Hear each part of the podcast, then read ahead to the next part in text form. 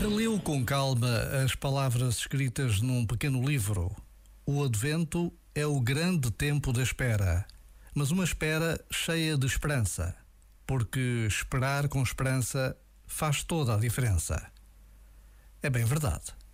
Quantas vezes não esperamos de forma desconfiada ou até mesmo com desespero?